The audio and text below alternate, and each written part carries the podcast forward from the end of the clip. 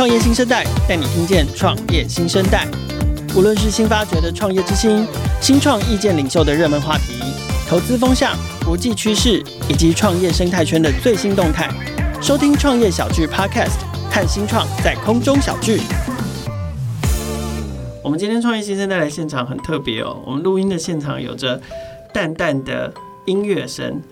这个音乐声呢，听起来就是音乐盒的声音。可是这个音乐不是我们录音之后才把它后置上去的哦，它是来自于我们录音现场的音乐盒所配搭的这个搭衬的这个配乐哦。音乐盒诞生到现在已经超过两百年，大家应该对音乐盒都不陌生。它是一个小小的木盒里面，然后会播放像我们现在听到的这样轻巧的音乐。那可能从我很小很小的时候，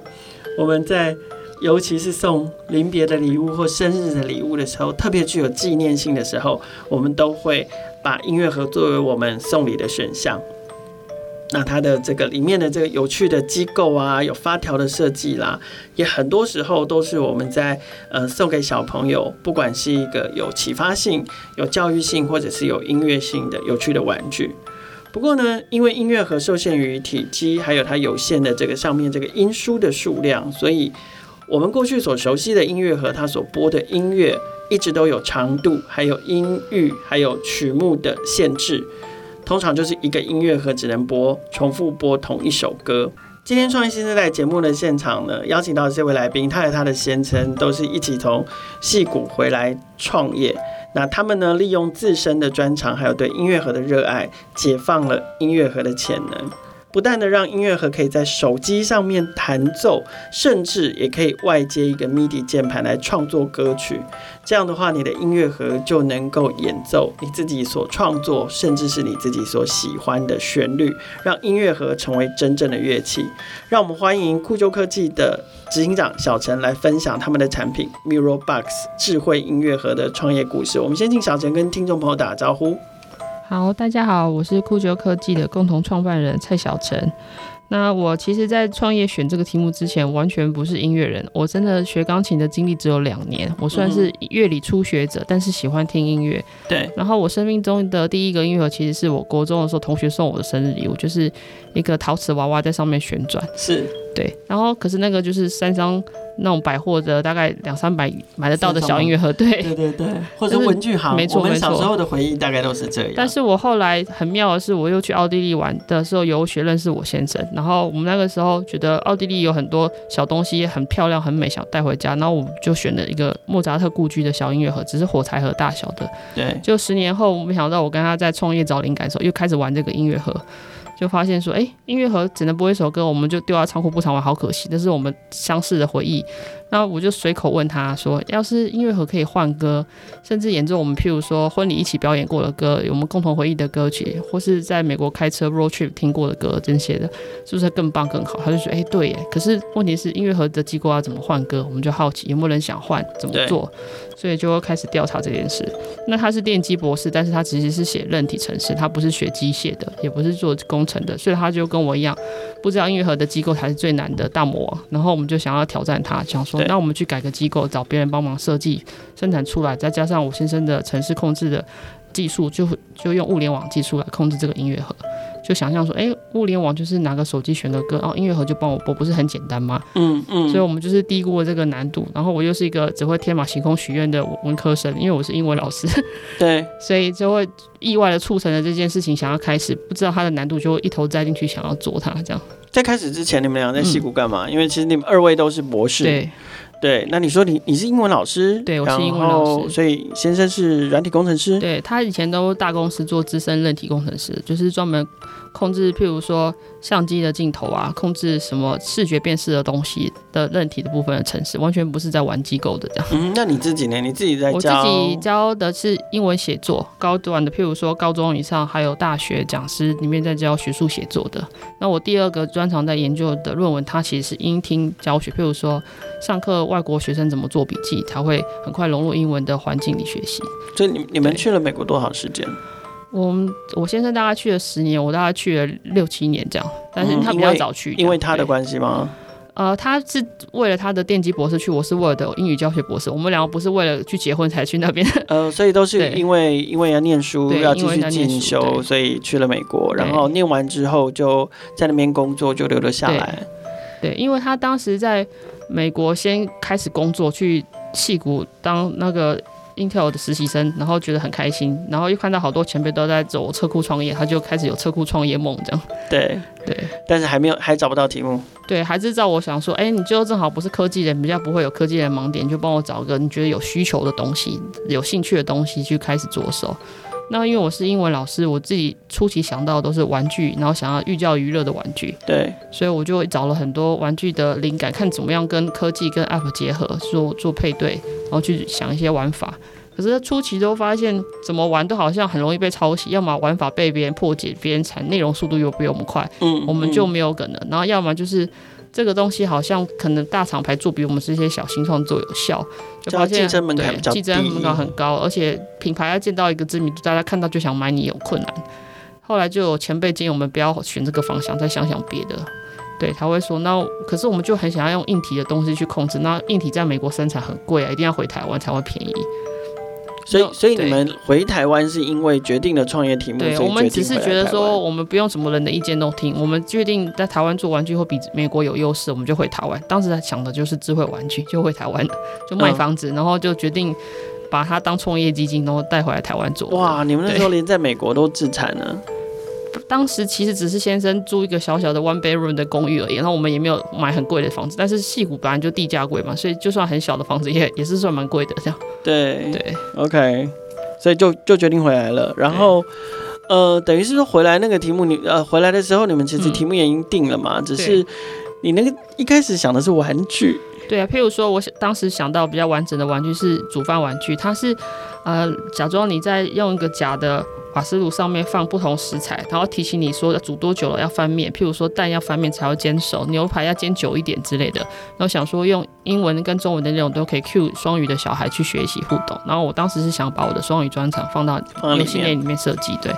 然后初期只要访问有小孩，这样都说很好玩不错。可是我们最大的盲点就是我们不能访问自己认识的朋友，因为他不会很真实的告诉你这个东西他只想花多少钱，他会碍于情面跟你讲一些好听的话。是，对。那。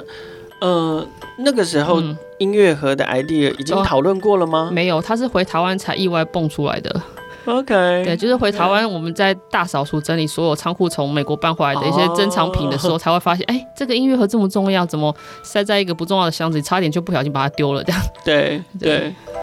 然后，所以呃，就是你打开了这个音乐盒，嗯、想要改造音乐盒的这个天马行空的想法之后。你们就马上转换题目吗？没有，我们当时很理性的去找了几个人验证，我们就想说，好啊，我去找做木工的，找做其他相关材质了解音乐盒的店家去访问，看有没有这个需求，是不是只有我们傻傻想要换歌，其他人不想？对，所以我们第一步很重要。多时候是创业家的盲点，所以我们就先去看看台北里面有哪些音乐盒店家，问问看看店员说，哎，有没有可以换歌的音乐盒？有多少客人想要做这件事情？有没有人跟他许愿过？他说有啊，常常有人来问啊。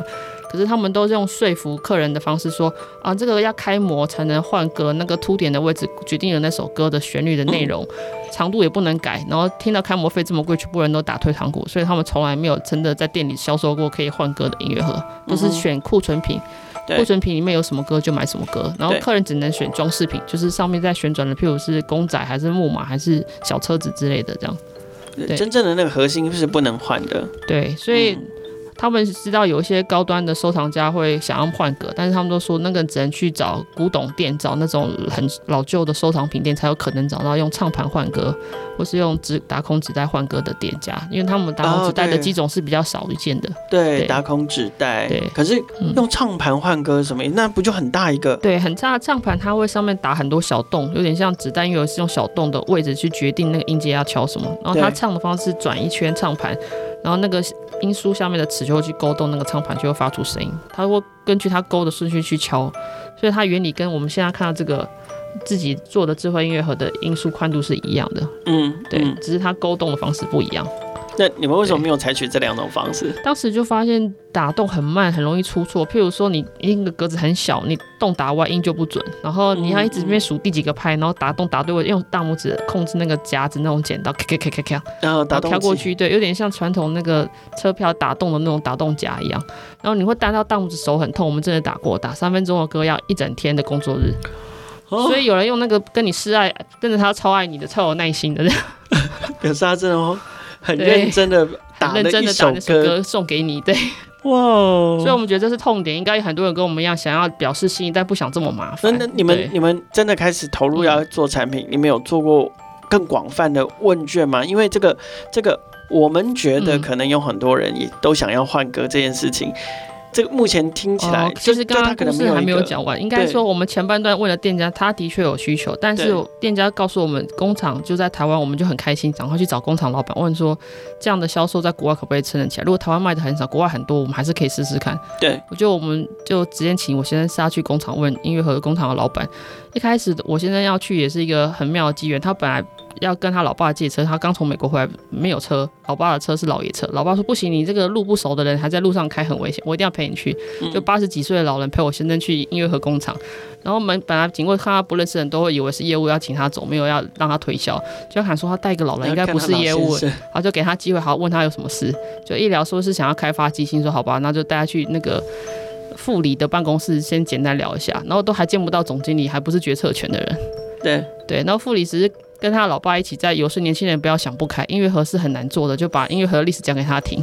就当场被两位老人家洗脸。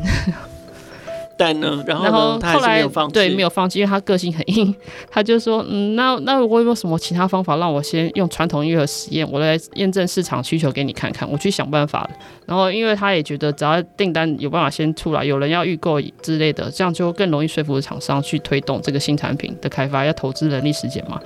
然后他也同意说好啊，那我觉得如果你真的做出，呃，很明确的统计需求，然后真的有人要跟你买，那或许我们总经理、技术长他会愿意支持你，会愿意开发。所以那个黄副理给了我们这个机会的。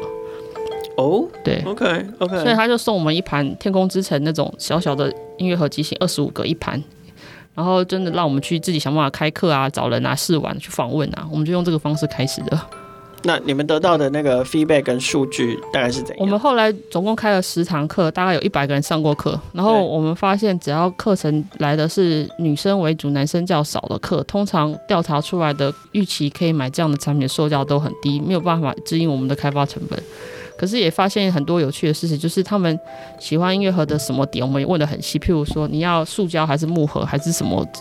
特殊设计？虽然大家觉得木盒很阳春，但是最多人喜欢的还是木盒，因为他喜欢木头的质感，摸下去的温度。对。然后问他说：“那你喜欢的歌要多长啊？要多贵啊？”就是就可以看得出那个人的收入跟他比较的点是什么。他买过古董音乐盒，就会说很高的数字；他买过只有小音乐盒、玩具型，他就说很低，也不到一千块的那种价钱。对对，所以我们也收集了很多意见，慢慢的凝聚出大家不一样的音乐盒客群跟轮廓，也呼应到市场面跟厂商告诉我们，机芯有很多机种，不同机种主导不同客群这个事实。嗯哼。那我们那时候开始萌芽，就是要做曲目。我们觉得，如果这个概念很新，很很有原创性，很适合曲目，那我们就证明给厂商看说，说只是一个概念，大家愿意支持，我们就会做出来。你可以期待我们曲目的成绩来见证台湾市场这么小，被他看不起的市场上。你们怎么不先发问卷呢？问卷有发，但是不够客观，原因是因为问卷看不到实体，如果没有答案，没有听到声音，其实音乐盒很吃实体体验，他会给的意见不是很够具体。后来我们发现。问卷筛完一轮之后，还要再把人约来办公室，在现场试听试玩，然后再拿多一点东西给他比较，嗯、甚至你找好很多网页的图片，说我们示意图是这样，你喜欢哪个风格这样。嗯，我们也遇到过产品工作室想跟我们合作，说我们我们外包给他做，他帮我们做 markup 出来去测试，就发现他们没有耐心研究机构，机构问全部丢给我们，然后组不出音乐盒，然后就是找错人，然后后来就觉得钱这样子烧也不是办法，最后全部自己开发自己设计。才能掌握那个开发的进度跟客户要的轮的产品的轮廓，这样，因为他们只想结案嘛，他们说啊，顶多一个月就要结案，我不可能跟你签三四个月都不要结案这样。那你们这样开发花了多少多久的时间呢？我们其实是一七年开始做这个产品，然后一八年第一次曲目的跟大家介绍出它可以转的 prototype，但是当时其实音质还不好，还要蛮多的工程实验去改善它的音质，最后到真的出货是二零二零年的。二零二零年大概四月才全部把全部的订单出货完。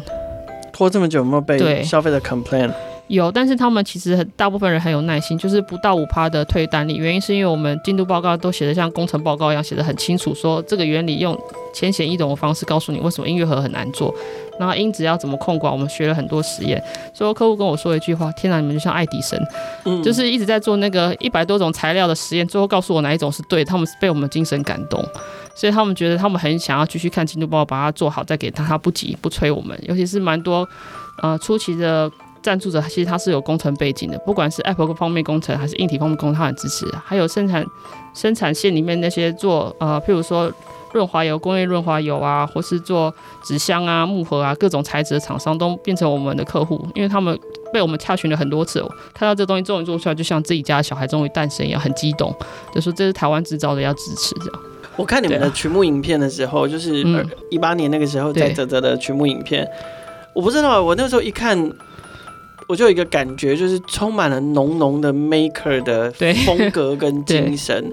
它跟老实说，跟一般的那个曲目的产品，通常那种行销的风格很强，或者是广告的风格很强，然后也许很有创意，或者是。包装嗯，稍微比较厚一点。你们的包装，当然，其实我觉得你们的、你们的、嗯、你们的影片也是拍的非常的完整，也、嗯、也还蛮精致的哦，并并不是说它非常的粗糙。可是我为什么说有一个 maker 风格呢？就是你先生自己配音，对不对？对。然后，然后他的那个影片脚本的走法，就是呃，我们探访了很多工厂，他就会先从高速公路开始。你你懂我意思吗？就是说那个、嗯、那个风格就是。他真的是在带你，告诉你说，我从出门，我从踏进工厂，嗯、我从拆解，他他每一个步骤都都拍给你看，对，就是跟你说我是怎么样亲自去做这个产品的，对。对，对，我那时候看到我就觉得哇，很很有趣哎，然后那个那个配音的声音也很直接，就是、嗯、就是。有条有理的，然后一个一个告诉你，就是、嗯、我就是这样一步一步、一步一步做做做做做，我们要把这一个音乐和 Mirror Box 做出来。对，对，这是这是我那时候看你们的那个影片的时候，给我最强烈的一个印象。可是就是，可是也也可以想象得到，你们这样一步一脚印的做，应该吃了不少苦头哎、欸。对啊，就是客户看到我们是很心疼我们，因为其实他也知道我当时曲目那一年是大肚子怀孕，我真的到预产期前两个月，而前两个礼拜才才停班，说我我开始那个更新进度会晚一点，因为我这个月生小孩，生小孩对，所以他在所有的行销周期都是我在一边怀孕的时候一边凑凑灵感，一边拜托厂商，一边拜托员工做出来的。然后你跟你先，你跟你跟你先生的分工是？嗯就是简单来说，我对所有人的事情，他对所有机器相关的事情，就是机器的生产、机器的设计、机器的采购，就他处理。还有城市软体，城市软体。对，那我对的人，譬如说外包商，或是短期的顾问啊，或是制作行销的内容，自自学很多东西，就是整理出可以排成日程或周期的，然后再让当时的员工去做。但是员工当时我们请不起太资深的人，都是大学生刚毕业刚出来的第一份工作的，比较愿意来新创的那个阶段，所以他们其实有点。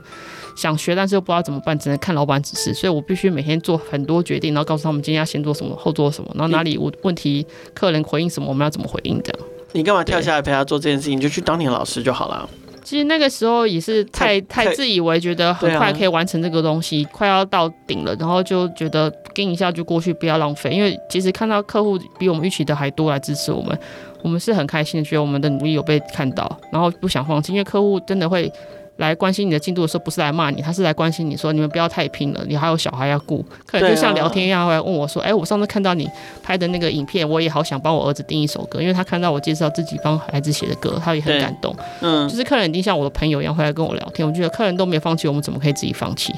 那种感觉不是啊，可是你们当你你当时不会想说没关系，老公你勇敢的去，你专心的去逐梦没有关系，但是家里总是还是要有一个人有稳定的。可是因为当时他的脑袋已经没有办法去想文案啊，去跟客户沟通，一直回这些信息，他觉得太太多琐事，他觉得要有一个很有效率的人去应对客户所，而且把客户给的意见真的归纳出来，不是随便敷衍的讲完，因为我们觉得客户意见才会帮助这个产品成熟，走到他该走的方向。嗯所以员工其实也是没有办法像我这么 detail 的把它 organize 到很好，只能做到八成啊，就是做那两成，可能他们都会放掉的细节之后，我看得出来那是价值，那是未来产品应该走的方向。他必须是有 founder 思维的人才能做这件事情。所以我们后来就发现，其实我们卖的不只是产品，而是服务。因为客人买的是我们两个人的热忱的服务，然后他们觉得这个东西有价值，就在于在他有别人没有的服务，这样。对，其实还是回到产品本身哦，因为我们其实现在现场有着两台机器，嗯、一台是呃现在的这个正式的商品，就是 N 二十，对。对。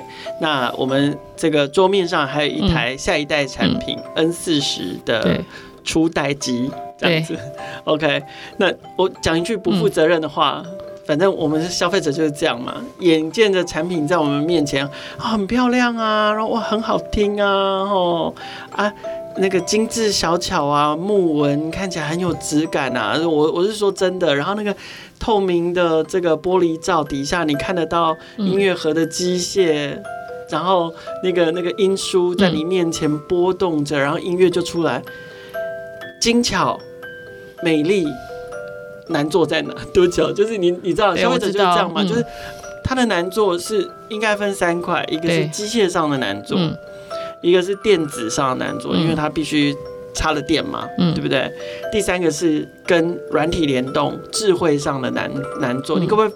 稍微跟我们分享一下这三件事情是为何难做？应该说整个创业历程来讲的话，机构难度大概占八成。嗯，那因为我先生写软体算是这个领域的顶流了，所以他在写程式上其实都不会太难。难是难在他抽身时间在软体上太少，他要顾工厂端的比较像厂长的事情太多。对，所以他都会先习惯需要先把硬体上会发出杂音的、会让敲不顺的事情，全部先用可以量产方法先解决完之后，才去投入到软体。所以别人可能写软体要半年的时间做完，是他可以一两个月就做完，而且品质很高。嗯。所以其实软体相对比较简单，但是软体它需要的是跟呃伙伴合作，伙伴做 App 跟后台是他比较不熟，他是主攻的是软体，但是他了解其他领域那两块才能把它做串接这样。那机构难是难在，譬如说你看每一个音的音池。它看起来好像有一个凸点去敲它嘛，嗯，那它的敲的方式不是一片就自己会敲，你要想它怎么被控制去转动去敲，它就像两个轮子中间有很多小零件夹住，其实总共六个零件，有电磁铁的线圈，有两片弹簧，还有中间一些控制摩擦的的零件，让它通电的时候吸住共转，然后再敲，然后才会共转的时候才会用它上面的尖尖的像鲨鱼鳍的齿齿去敲音书，嗯，然后等于说它不敲的音的话，需要用。控制电的方式把它弹开，里面的弹簧把这两片拔开，弹开才不转。所以简单说，这个原理是汽车的离合器的引擎的概念。嗯、你可以想象一个音筒二十个音，就像二十个离合器在这边一直转。然后你要用马达控制它的转速，彼此协作跟速度。对。所以它要转得很快，而且还要不能有杂音，就是物理上的相差的很大的控违抗嘛。因为通常要转得很快，都要用一些转很快、动很快会有声音。可是音乐盒又不能接受太多杂讯的声音，必须要很纯净的声音，所以很多公司在怎么样让它降噪，降到你可以接受的范围内，呈现出那音乐盒的音质。对，因为这个这个我在录音前也有也有问过小陈这样的问题，就是说，当然我自己是能够接受的，因为毕竟它就是是一个机械式的产品，嗯、我们会喜欢它，就是因为我们迷恋它那个机械的感觉，甚至。甚至它所传出的那个机械的声音，嗯、那个才是我们要的。嗯、但是确实也会有消费者会觉得说，嗯、啊，怎么那个那个机机械的声音这么大声这样子？嗯、对啊，所以确实消费者会有不同的不同的喜好。那个音书其实就很像钢琴的琴键，对不对？对，然后齿轮。就是一片一片的，你你说那叫什么？呃，齿轮是最旁边这个主轴串起来的，它会控制转速。然后，但是一片一片的，我们叫它鲨鱼鳍，就是它一个圆片上面有八个凸点。对、嗯。然后那个八个点就像八分音符、十六分音符这样为单位去计算那个每个点要敲多快这样。所以它的设计是。根据乐理的乐理也是它难的部分，因为我先生跟我一开始乐理常识不足，是我们是很认真的问了编曲师很多很白痴的问题，才把它搞懂，才知道说那我们这种乐理看起来大部分人不懂，都要怎么白话文化的介绍给客户，就发现哎、欸，这是我们的长项，因为就是我们不懂，不会把它讲太深，可以白话文的介绍给客户，客人就很爱看网志，所以每一片都是八个鲨鱼鳍。对，每一片，每一片都是。所以你刚刚说的两个轮子的概念，其实比较像，有一个是八个齿，另一个是没有齿的，然后它是负责勾住它，然后再转。哇哦，对，因为它要勾的位置很准很快，它勾歪的话就转不动，就卡住，那个音就不敲。嗯嗯，对。然后程式的话要控制到它的反应时间不能 delay，因为音乐人他会用 MIDI 键盘控制或 App 控制的时候，他想一按马上就有反应，那个几毫秒的延迟他们都不太能接受，所以在上面都是要。有实体可以摸之后，才一直在做人体上的优化的。哦。所以你的意思是我如果接了外接键盘，我在键盘上面按了哆，然后它这边就马上？对，譬如哆来咪发嗦拉西，你滑音一直滑过去，它就会一直滑过去的声音，这样。对。有我刚刚我刚刚呃录音前我们就在试听音乐盒的时候，其实呃有一首歌的中间有一有有一段其实就很像那个吉他快速刷弦一样，就是。一串连，对，就上行下行和弦，你随便你怎么刷的，对，但是它也表现出来，对，非而且非常的流畅，然后没有，就是说它它没有任何的落拍或者是延迟，对，所以我觉得它里面的精工精细程度。应该不不亚于一只机械手表。啊、没错，因为其实他们两个是有历史渊源的。最早的瑞士的音乐盒的钟表师傅会想要把音乐盒放到机构里，就是因为他想要腕表里面有那个齿轮在转，然后有东西突突会敲，然后他觉得还会发出声音更妙，想要让那些富翁想要收藏，所以最早把。传统音乐盒的那种钟楼大型的建筑装置的缩小成迷你版，然后放在机械里面，其实是瑞士钟表行的师傅做出来的，嗯、所以他们两个是有关系，是一样的，是用都是发条带动，没错。OK，然后你们另外做了 App，就是希望可以联动的去控制它，去编曲。因为我们希望 App 可以找歌，也可以编曲，这样你临时有灵感想要记录下来，可以 App 先输一下主旋律，回去再加和弦。然后你也可以接笔电，用笔电的编曲软体直接编 MIDI 档放到 App 里，然后变成一个歌单，可以自己排序，甚至每一首歌都可以在里面加封面照。你可以去介绍你的专辑，譬如说我作为二十首歌，然后我二十首歌每个我不同主题，把它放不同的封面跟介绍这样。然后我们的歌可以开社群的功能嘛，可以让社群的人可以公开分享，大家听听喜欢就会加入歌单收藏，还会谢谢你留言说，请你再做更多，我们喜欢你的歌这种。哦，对，你刚刚其实有聊到啊，嗯、像乐理的部分，你们就去请教了编曲师。对，然后现在现在团队内部也有正职的、嗯、对这个编曲的编曲师、编曲老师。那 App 的部分比较不用担心哈，你你先生至少本身的 know how 是足够的，对，对。虽然说他的强项在认题，对，但是我们真的有全职 App 工程师，我我我知道我知道，对，但是。机构这件事，机械这件事情，在这这你们这个时候才开始从头学起，很难吧？你们你们怎么去克服说对于机构，对于对于整个硬体的构成，然后要去把它打造出来，就是跟厂商一直不断的把这个需求。其实我们的专利很早就申请到，而且是美国发明专利，在一七年送审就一次通过，大家都吓到。哎，你是一个工程博士，可是你没学过机构，还可以一次送审成功，然后大家一看就完全。不一样的概念，没有人可以学，就做了。然后可是真的让厂商愿意教我们，是第一次啧啧曲目后的成绩，让他吓到，他才说啊，这么这么不好听的声音，然后只是会转的机械就有人要预购，还这么多台。他、嗯、然后他们才说好有有亮点，对，他才说好了，花点时间帮你看看怎么改。他才开始认真告诉我们哪里选错材质，哪里的厚度薄度是关键，就是。除了我们介绍他的厂房拍到的细节之后，他才愿意多透露一些没有告诉我们的事情。对，然后才慢慢磨合磨合，一直到后来。然后其实这个音筒还有一个关键的工程是，呃，金属冲压厂，它必须一直做模具，做到我们苏哥那个电磁铁的离合器可以每一片都很精准的扣，对吧？然后不能歪斜，然后那个主轴也是他做的，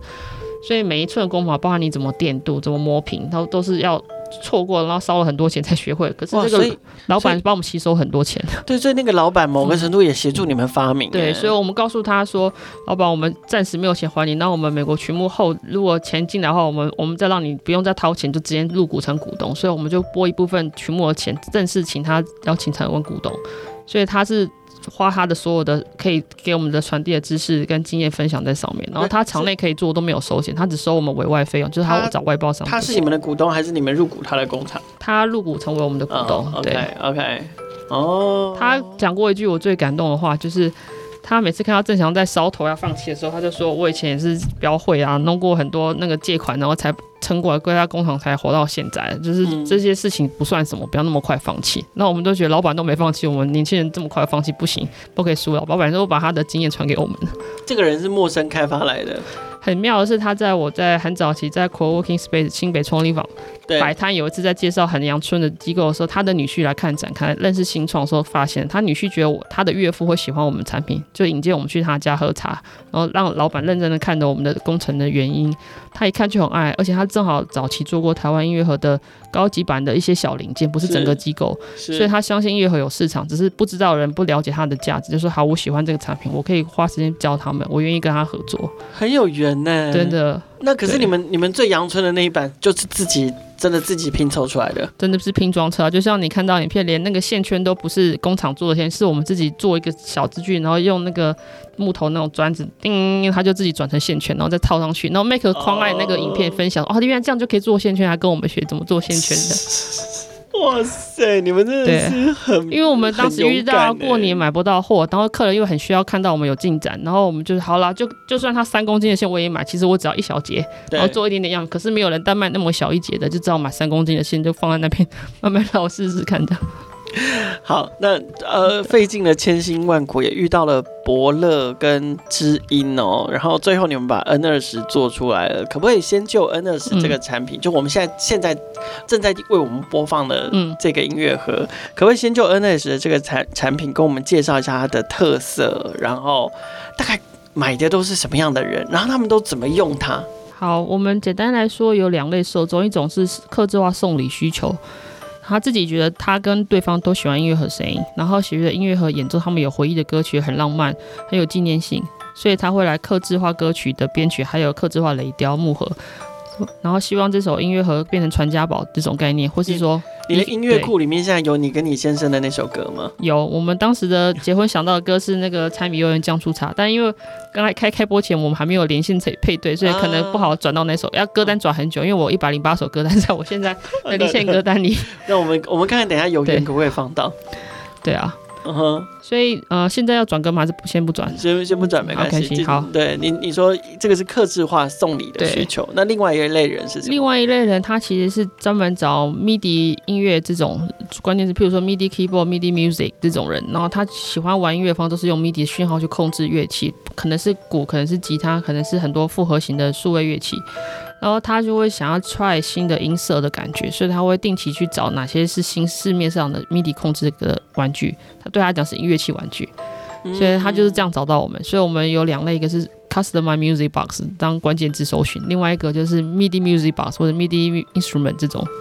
对，然后他找到我们就会是铁粉，因为他觉得天啊，全世界他想很久的音乐，他在。甚至有人来信说他在地下室开发自己的音乐盒都失败，他跟我们一样做了才知道音乐盒很难做，然后就变成他的地下室 project 从来没有 ending 过，就放弃。没想到有人把他的梦想实现，帮他做出来了。所以他看到会兴奋到帮我转发我的影片给他的所有的朋友看。你看，这就是我跟你说我以前有的概念，可能他没做出来前没有人懂，然后他觉得我们做出来好像他自己做出来一样，因为他发现了，他也支持我们的曲目。所以 Indiegogo 客户里面有超过十个是这种人。就是来信说他实现了我们他 N 年以前的梦想的那种，对，嗯，音响玩家多吗？呃。其实一开始音响玩家，我们觉得大概只有四分之一到三分之一左右不多，但是后来才发现他们是隐性的，因为他们比较像是工程师有热情玩这个，但他不是把它当音乐专业在玩，他是越玩越爱这个，就决定我我们以前没有 MIDI 键盘，我再买一个 MIDI 键盘跟他组合，然后在家里玩编曲，所以是慢慢被我们的产品熏陶出这个兴趣，才会说许愿说，哎，N 四十可不可以赶快生出来？我想要玩 N 四十，嗯，就是他开始会异想天开说，你可不可以把两台 N 二十串接，然后让它音阶更多，然后我现在不要只有白键的 N 二十的音，我要黑键的音多一点，但我要做那个抒情小调比较方便，这种都是客户许愿来的。嗯，其实会不会不一定是音响玩家，而是这种很喜欢玩机械的。你刚你刚才说都说，呃，什么喜欢玩重机的，玩重机啊，玩古老相机，喜欢那个手动控制的快门感的啊，那种，对对，就是很多呃，甚至说医生，我们发现玩手术刀的医生也是喜欢音乐盒的人。为什么？他们可能需要，他们可能需要放空。对，对他们其实工作压力很要求有精准度，但是他们又觉得音乐盒是一个很舒压又可以。观察它精准度呈现在机构上的东西，所以他是觉得这两个结合是一种，呃，科技与艺术的的集大成的美感，这样。对，因为刚刚小陈讲到一个重点，嗯、就是 Mirror Box 这个音乐盒不只是可以拿来听，嗯、对，其实是可以拿来看。对，你看着它这个音筒，对，然后上面的的凸点，凸点，然后再敲那个那个。在敲击，在在波动的样子，嗯、其实你看着看着，你就是很舒压呢。对，而且它会让你忘记看手机，对不对？你现在不会开着电脑听音乐，你会想观赏音乐盒的方式在欣赏音乐盒。对 对，就是它会让你远离三 C 产品，除了你在找歌之外，就会关掉，然后就放离线，就是设好歌，然后就放离线，就一起播这样。对。然后，所以你刚刚有说到，就是有蛮多消费者开始在敲完，嗯、就在问你们说，我想要玩更多音阶。那所以你们其实是应消费者的需求，所以开发了 N 四十这一代产品。对，一开始其实我们傻傻的不知道这样的人很多，我们甚至还想说，哎，可是疫情后大家消费力下降，买更贵的产品是不是是错的事情？投入在研发更贵的产品，是不是更少人买？是为很大的风险。但我们后来发现，当客户知道我们也在写进度报告，就慢慢做 N 四十，但还没公告什么时候要取目，他们就开始停止购买 N 二十，我们就吓到了，因为他开始跟身边好友说，哎、欸，好像可以不用这么急着买 N 二十，因为 N 四十快要来了，我要我觉得 N 四十更值得收藏，不要不要买 iPhone 十四，因为十五要出了，对，就是那种概念，然后就变成说我们忽然单少很少，然后只剩有急着送礼的人，他不想 miss 掉送礼重要日期，他才会买 N 二十，然后自用户开始降低，然后直接说，我只想看 N 四十的进度报告，麻烦你记得帮我加到电子报，我要看 N 四十的消息。这样我我们要不来切过来听听看 N 四十。N 四十是一个更大的这个机构，然后总共有两组键盘。对。但是我们现在我们现在眼前看到的这个还是初代机啦，就是它还不是最后的正式上线的产品。我觉得就是机械性跟物理性有时候真的很奇妙，就是说。呃，这两个音乐盒它其实都不不能直接控制音量，嗯，但是现在在 N 四十上面，它的声音其实听起来更柔，那是因为，呃，你刚刚讲到，就是它这个跟它的那个共振共鸣是有关系。对，因为我们刚刚实验，如果不垫一个软垫在桌上，直接放桌上会超大声，然后开始说这样会盖过我们讲话的声音，所以我垫了一个软垫在它上面。对，但 N 二十的的座也比较薄，对，这个黄铜在 N 四十上面是比较厚实的，对，所以它的。震动的能量是慢慢的上完的感觉，在空空间尾韵摇摆的效果比较强。然后这个是比较快的，能量很快集中完就放出去，所以音量比较大，比较亮这样。然后传统手摇的小婴儿在手上转的那种玩具发条的，也是它也很薄很小，它就是属于高频很刺耳。很快的把快节奏的那个精华段播完就没了，对对，所以会偏高音偏亮，但是比较不耐听，你听久会觉得有点刺耳这样。嗯，那除此之外呢？N 四十跟 N 二 N 二十有还有什么样的差异？呃，我们有多了这个收音用的麦克风的插孔，就是让它可以从音乐盒收音给那些录音装置的需求的人用。然后我们接下来把声音输出出来，对，输出出让它收音。然后我们。会设计专用的共鸣箱，让它可以选择要在音乐盒收音还是在共鸣箱收音。如果它完全不能接受，呃，马达附近齿轮的一些机构声，或建议从共鸣箱收音。嗯哼，那他就是要刻意有一点点机械式声音的话，我们就就要叫他在音乐盒本体上面收音，这样。是，对，是，OK。所以多了这些功能，然后最重要的就是它的琴键更多了。嗯、对，就是因为以前 N 二十那一代比较像钢琴，只有白键的音，然后你所有黑键音都是转调，自己编曲上调整或者插半音。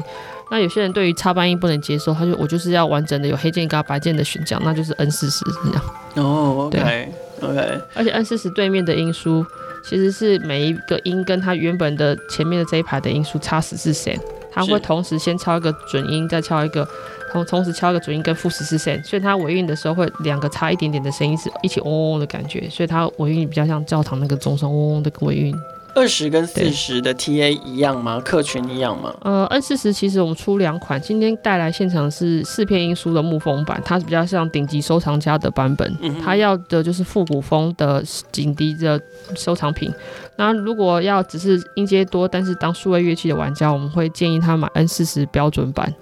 啊、呃，因为售价比较便宜，主要关键是声音比较不会那么甜，他们觉得尾音太浓厚的时候，有时候。啊、呃，他想要干净、粒粒分明的感觉，不一定 N 木风版适合他，所以要看他编曲的风格，他喜欢尾韵很浓厚、很黏的感觉，还是他想要分开的。有些像譬如说玩古筝的国乐的玩家，他就倾向喜欢声音粒粒分明的感觉的，他会觉得我不要那个残响太多，他们描述法是残响。那所以一般版的音书有比较少片吗？嗯、呃，如果是 N 四十的标准版，就只会有标准音这一排，前面正面这个音数，后面这个。倒装的叉十四线的音输就不会安装，了解，就变成空出一个空间让大家加客制化雷雕的设计，这样。哦，对，原来如此。对，哦，很有趣哎。所以我们现在听到的是木风版，是这个收藏家版的玩家级的版本。对对，可是这个价格应该也会高上一些，对，消费者都能接受吗？哦，我们正正好这两天来一个客人，他就跟我说试玩过，我真的比较爱木风版。然后你不用给我折那个尾数多少钱，不是不是重点。他参加曲目只是一个乐趣，就是 for fun，所以我可以买那个最贵的版本都没有问题。但是我我愿意现在先帮你们买三倍券支持你们，证明你们有流量有有需求。那你需要我几个朋友帮你推荐都没有问题。嗯哼，所以他已经买到五万元以上产品的人，他是这种体验，他不介意尾数是九还是八还是一这种。然后买标准版的，可能它就是三万四万是差不多，它的预算范围极限不会再更高，对，是不一样的功能需求。因为收藏家就是要气势，要气派，要别人没有的东西，要把他的收藏品全部收集完。然后那个数位乐器玩家就会以音阶数来算，哎，音阶数大概多少级的乐器，大概预算范围他想要多少钱的乐器这样。不过听起来。嗯嗯、呃，你们的产品因为真的非常非常有特色，嗯、所以也吸引了一群非常非常有特色的消费者跟顾客。有没有什么特别的顾客的故事可以跟我们分享？好啊，呃，以送礼需求最早 N 二十来讲的话，其实我们遇到一个。癌末的病人，他是一个美国教授，嗯、他说他看到群牧的商品就很心动，然后一直在等我们有现货的时候，他要买来送给他老婆，因为他不想最后他的晚年都是老婆在医院陪他以泪洗面的那种状态。他觉得他们两个的爱情回忆应该是他们最年轻最开心的时候，他想要把那个时期他们常听的歌都用音乐盒演奏。对，所以他就点了。编曲难度很高的歌给我们编曲师编。一开始我们编曲师就会说，以他的粤语常识来讲，N 二十可能达不到客户标准，怕转调太多，可能做的效果不是客户要的，所以建议我们请客户换歌。然后我就回编曲师说，不行，客户的回忆就是这个，这他没有办法换歌，回忆是独一无二。对，我会跟客客户说，我们为什么需要转调，没有完全一样，但是客户一定很。会希望保留这些歌，所以编曲是被我说服，他就很认真戴着耳机，每天一直在听那两首歌，反复编，然后一直哼唱哼唱，他自己像客户一样很熟，每一个字词都背起来的感觉。对，然后还终于做到客户满意的版本。所以客户超级感动，他觉得这个就是他要的感觉，所以所以有赶上哈，有让他送，有有赶上，有有有让他可以送让他送给他太太，然后他后来就帮我们写一个很长的评价贴在商城，就把他完整的故事，他从犹疑这种东西真的会出现吗？真的有办法实现吗？到看着我们这么努力把它做出来，他很感动。所以很多客人是看了他的故事之后，觉得哎，我们是一个不马虎的团队，在客制化上面很要求的。所以他才会敢给我们订这么贵的音乐盒，这样。可你们会不会担心你们没有办法打进大众市场？还是你们本来就没有要打进大众市场？应该说，我们产品是小众市场里面的独角兽吧，不是大众市场的独角兽。但是我们是已经是音乐盒界的技术门槛很高的独角兽。嗯。所以如果他只是想要精品精品级的音乐盒的产品的受众。好处是因为小众商品竞争对手少，在我们慢慢打磨这个商品的时候，才能存活，不会被竞争过去。等到我们有品牌向心力的时候，大家发现这是商机，又想要超越我们也比较难，因为大家已经认识我们，会习惯找音乐盒就要找 MIRRORBOX 找我们这样。呃，除了藏家玩家之外，嗯、有音乐人会使用它来作为创作乐器吗？有，我们也有日本艺人的专案合作过。就是有一次，我的日本经销商在推曲目的时候，当时冰室经界这个六十大寿的生日 VIP 礼物，他就限定说要在他的日本曲目完后开一个月的集资，让他所有铁粉那个时候下单，然后再跟我们买。就那个时候就卖了三百台，接近三百台的他的客制化歌单的音乐盒，是。对，就是你看到那 NOS 那个万元起跳的音乐盒，对，对他们就订了三百台，然后就是让他们的客户是以预购方式去买他他的历年专辑，放在音乐盒去播，嗯，然后编曲内容都是他们自己编的，然后让我们试试听，播给他听之后他 OK 他就出货这样。然后雷雕啊，还有木盒的选色都是他们全部公司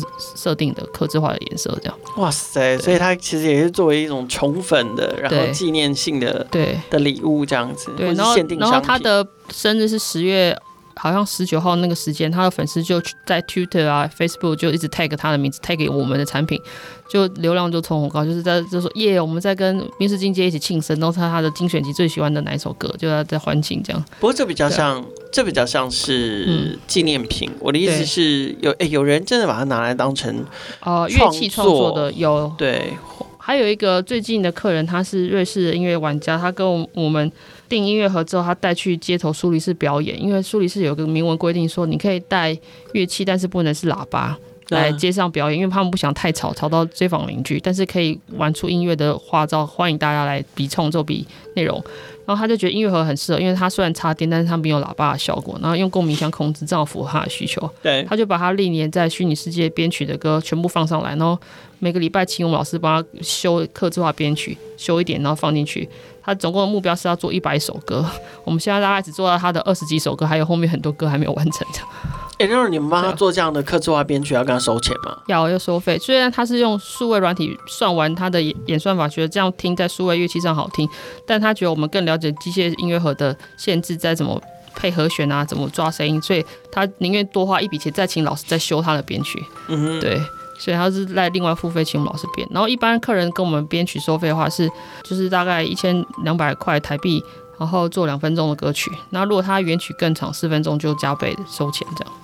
呃，除了音乐人之外，我们刚刚呃录音前在聊天的时候，嗯、其实还有老师也采购你们的产品，拿来作为教学的用途。可不可以跟我们聊聊这个情景？好，我们过去有音乐老师、美术老师，还有自然科学老师来买教具的概念，来跟我们洽询音乐和结合教案的设计。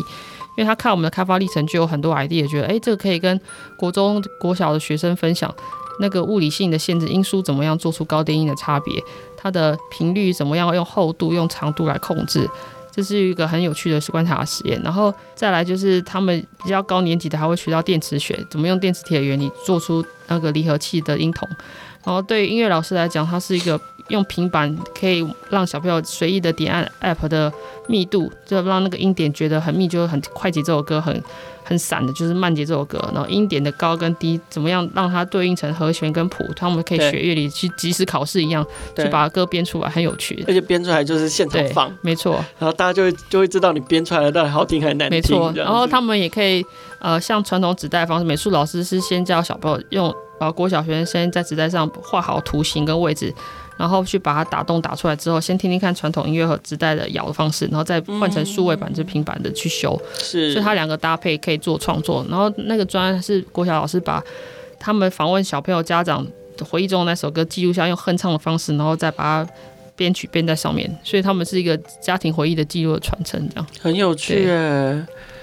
但不知道你们之后有没有可能会开发出手作版？嗯是，可是这么精致是不是有点难？开发出手作版让小孩买回去。我们有想过，因为其实我们刚刚提到折折版第一代有回收很多音质不达标的机台，我们有想说把它变成教具用的的手作包，但是就是只卖给对，开只只给那个不不对音质讲求超绝高标准的，嗯、一点点杂杂音可以接受的人，他们想做那个 making 的过程就可以。对啊，对啊，因为我我我觉得这个应该也是你们会很爱的事吧，因为你们自己那么喜欢 making。对啊，你们其实也应该也很。希望可以把这个手作的的文化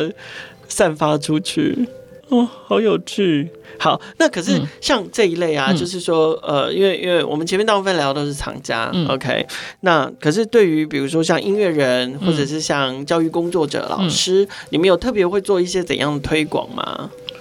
呃，我们目前除了 Google SEO 跟 FB 广告之外，我们还有透过既有客户去联络他们觉得可以适合推广的乐器行，譬如说。呃，我们在台湾有一个很有名的乌克丽丽老师鸡汤老师，他在泽泽那时候支持过我们，Indiegogo 这一代美国曲目也支持我们，买过两代的产品，然后他就带着我们的音乐盒去香港的乌克丽丽店去试推荐看看，就他们的店也觉得哎不错，是一个可以合作的商品，就在店里展示。所以我们第一家香港实体店是一个乐器行，是他在那边推广出来的。然后后来又有这些潮品，譬如说卖设计潮品的店，卖很多。曲目商品在那边展示，我们也有被选品选进去。就是大概后期实体店会找我们，就两类，就是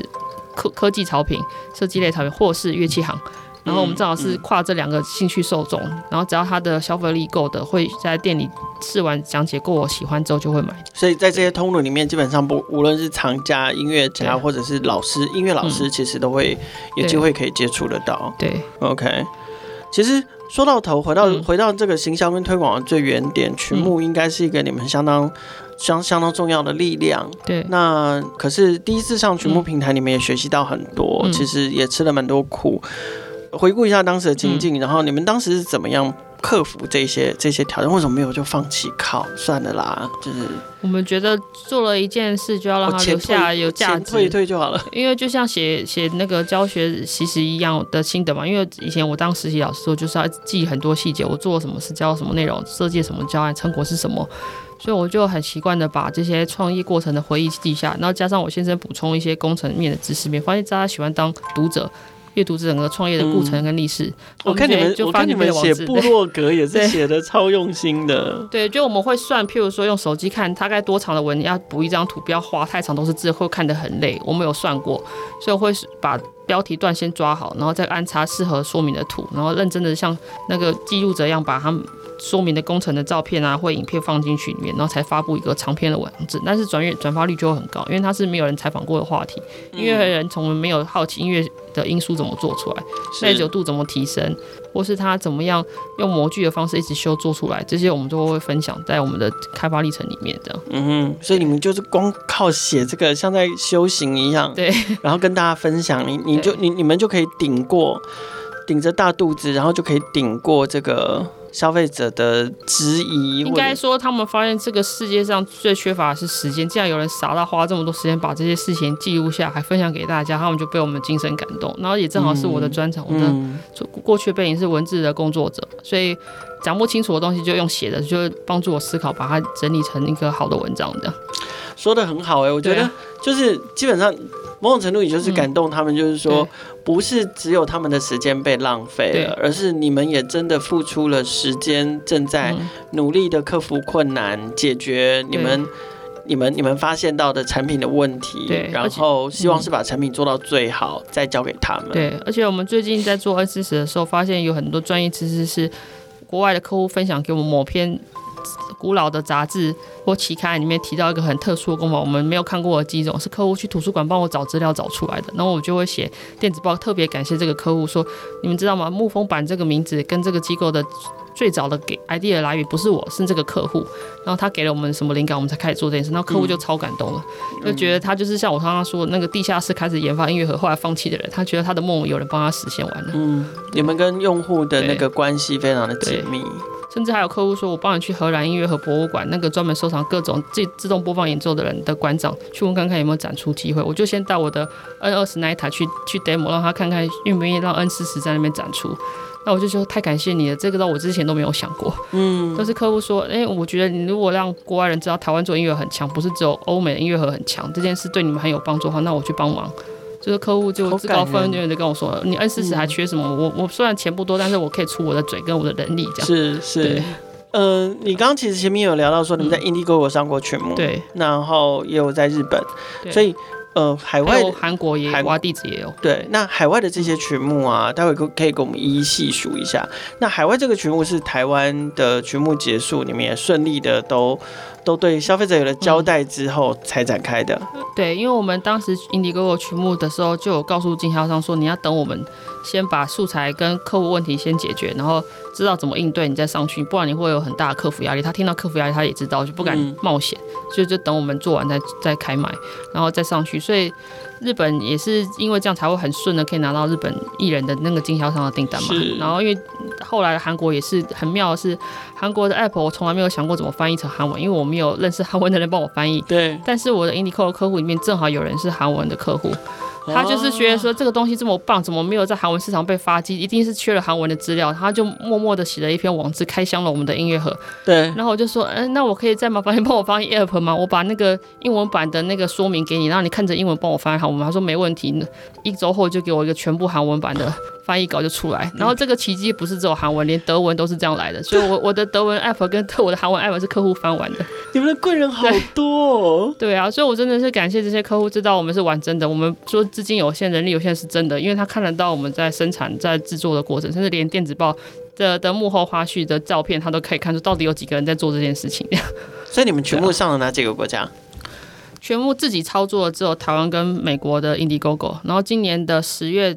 大概十九号左右还会有一次 Kickstarter，也是我们自己操作。嗯、然后海外的日本的 Green Funding 跟韩国的瓦地址都是经销商做的。然后他是拿我们国际的素材拿去翻成他们的语言版本再上架。对，是。然后可是这个是群众集资的部分，但事实上你们的销售不止这几个国家。对，现在大概在哪几个国家有销售？呃，现在在。台湾之外，香港也蛮多订单，中国订单也变多。我们有自己开我们的淘宝商城，然后我们自己 Amazon 美国亚马逊也有商城，嗯，然后台湾也有虾皮也是我们的商城。然后其实我们比较主推，近期在认真找比较会服务客户的实体店家合作，因为他们虽然数位行销能力不比我们强，但是他们可以让客户比较怕怕的网络购物买太贵的东西，一定要去实体店摸一下才安心的话，就需要这样的伙伴。对。对，所以，我们后期会比较倾向找喜欢玩音乐盒的店家，不管他位在哪个国家、哪个地区，只要他讲得出他想要怎么玩音乐盒，让客户想要试玩，我们就可以寄样品机给他合作看看，这样。然后，其实欧洲在欧洲也蛮受欢迎的。嗯。对，也有钟表行跟我们说过，他这种卖古老的钟表行的，我觉得也是客群，因为喜欢看机构设计，也可以试试看这样。嗯哼。好，那节目的最后呢，在 N 四十的这个即将要推出的这个产品，嗯、可不可以多跟我们分享一点接下来关于 N 四十的一些相关的计划？然后，呃，台湾客户、香港还有中国，我们会建议他在挖贝平台买，因为我们十月底也会。在挖贝开卖，就是十月底会上挖贝，但是美国会先开卖，其实是因为我们想要避开感恩节那个期间，电商广告费最贵、最竞争的时候，因为大部分那个人时间买都是想要马上有圣诞节礼物，要马上出货。那我们拼不过他们，我们是预售商品，明年才会出货，所以不想跟他们竞争，才会需要美国先开打。那但是我们绝对在台湾的售价是挖贝最最便宜，所以我们会特别请客户不要冲动去 Kickstarter 买，在挖贝平台买就好了。那。你会推推荐大家买木风版还是买一般版呢？我觉得看需求，因为不一定每个人都可以负担到木风版这个价格。但是他如果真的很爱，他觉得花得很值得，我们当然是推荐木风版。他如果觉得只是我只要漂亮干净的音色，但是我不用尾韵很浓厚，可以买 N 四十标准版。那如果他觉得其实我完全不玩数位编曲，我只要有很多人帮我编好歌，我就听得很爽的话，那其实 N 二十就已经满足他。我们 N 二十也会推一个电池版新款在曲目开卖。那如果他不要等曲目，他想要有现货，那就是直接进我们 MIRRORBOX 官网商城，就有 N 二十的 Lite 版跟标准版可以买了。对，怎么怎么会有这么老实的老板啦？希望今天听了这个创业新生代的节目哦，就是我们伴随着 MIRRORBOX 所流泻出来的优雅的音乐。那我们今天听到的是一对很坚持在。手作，然后对于这个机械式的音乐盒，然后对于回忆的重视的一对创业者，如何坚持？因为我们很久很久没有聊到这种真的这么贯彻 Maker 精神，然后完整的把软硬整合开发都做起来，然后最后把产品交给消费者的这个终端消费产品，而且。呃，实际所获得的这个市场成绩，跟获得消费者还有玩家的肯定还，还还挺不错的的这样的一样的产品。那希望听了节目的朋友，如果对于 MIRRORBOX 的产品有兴趣的话，可以先到他们的官网，然后或者是在接下来十月底，他们即将要有新一代的产品，不管是 N 二十的电池版，或者是 N 四十产品，将在挖贝平台展开群募，都可以进一步的。关注他们接下来的产品走向，然后我们也会把他们的这个产品相关的资讯跟影片放在我们节目简介栏。谢谢，忘记补充一件事情，为什么它叫 MIRRORBOX？可能很多人问过，但刚刚好像没有提到。哦，对啊，为什么叫 MIRRORBOX？它是 Music Robot in a Box 的缩写，所以叫做 MIRRORBOX。因为我先生当时想这个产品概念是一个城市化控制的机器人藏在盒子里面，所以它叫命名为 Music Robot in a Box。那我觉得太长了，就把它缩短，就 MIRRORBOX。然后日本人正好很喜欢这样的念法，一个子音一个母音的念法，像 Toyota 这种什么 一个子音一个母音的交错的组合的字，他们很好念，不会发音发不出来。对，所以日本人也很爱这个名字。所以在命名上面呢，就刚好用到了这个这个小陈作为英文老师的强项。对，然后 Mirrorbus 正好就是打 Mirrorbus.com 就会找到三个语言的版本，就直接站内可以切换繁中、三个繁中、繁中、简中跟英文。跟英文，对，是是。OK，再次感谢 MIRRORBOX 的执行长小陈来到创业新生代节目的现场。每周听一集，认识一个创业新生代。我们的节目每周三固定更新上架，记得追踪订阅，才不会错过任何一集更新。也欢迎大家把节目分享给关注创新创业的朋友，让更多人听见勇于挑战、大胆创业的创业新生代。